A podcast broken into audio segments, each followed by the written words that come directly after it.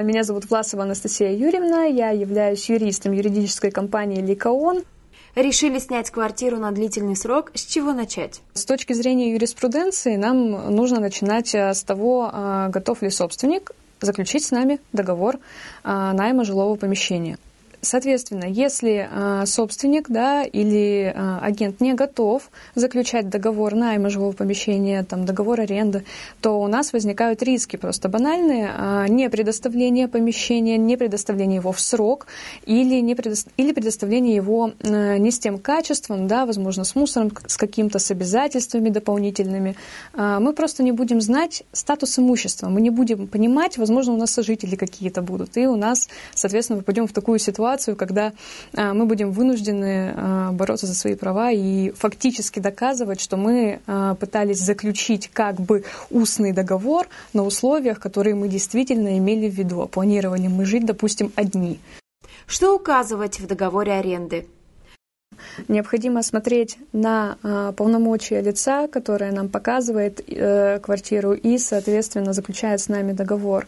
Надо смотреть четко условия договора, что конкретно передается, в какой срок, в каком состоянии и на какой срок заключен договор, на ком э, лежат расходы по э, соответственно, возмещению ущерба, да, на, на каком лице а, расходы по текущему ремонту, да, возможно, э, возможно, они, собственно, будут как-то распределены, да, иным образом. Мы должны э, смотреть на порядок расчетов это обязательно, на э, то, на какой счет должны быть перечислены деньги, если этот счет указан, если конкретный четкий номер его указан, и никаких дополнительных соглашений там об изменении реквизитов сторон, там, да, уведомлений каких-то от собственника, от арендодателя не поступало. Очень часто в договорах найма указываются, например, данные счетчиков на момент вселения.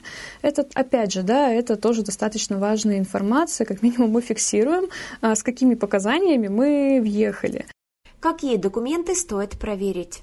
необходимо запросить выписку из ЕГРН.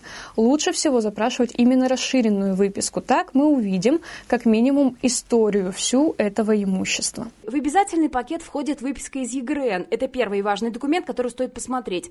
В нем будет информация о собственниках, сведения по квартире, ее площадь и кадастровая стоимость, а также есть ли обременение на недвижимости. Например, квартира может быть арестована с долги или еще находится в ипотеке.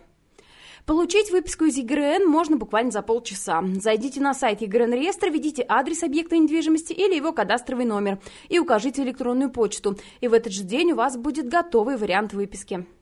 Следом стоит проверить паспорта владельцев квартиры и сверить их с выпиской. Справка формы 40 расскажет о том, кто прописан в жилье. А справка из управляющей компании должна подтвердить, что нет долгов по коммуналке и капитальному ремонту. Необходимо э, запросить, соответственно, технический план помещения.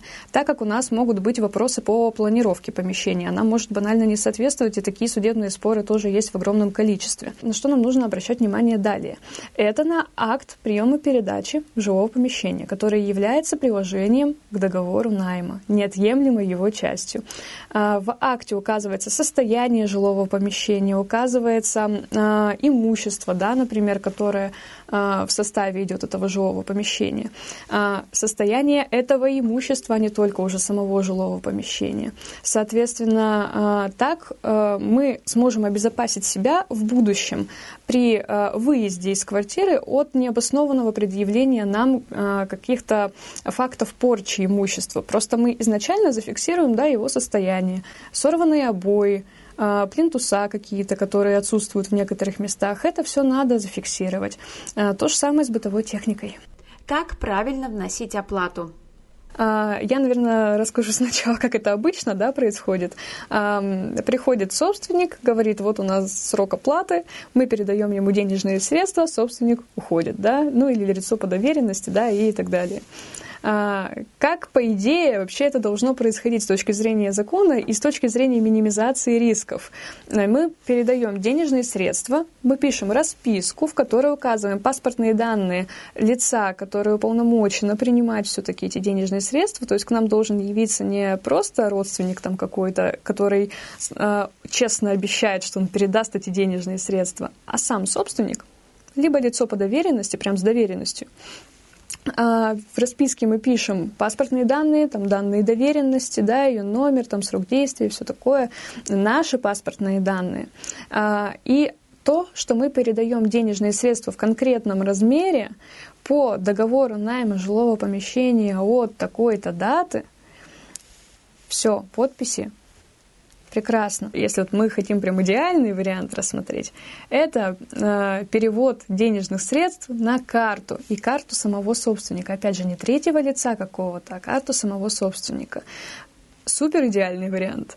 Это же, этот же номер карты этот же номер счета указан еще и в договоре. Хотите больше знать о недвижимости, смотрите наше экспертное интервью о тонкостях покупки и продажи жилья, о том, как просчитывать риски и как правильно проверять документы. Мы расскажем о недвижимости от и до и даже больше. Подписывайтесь на наш канал.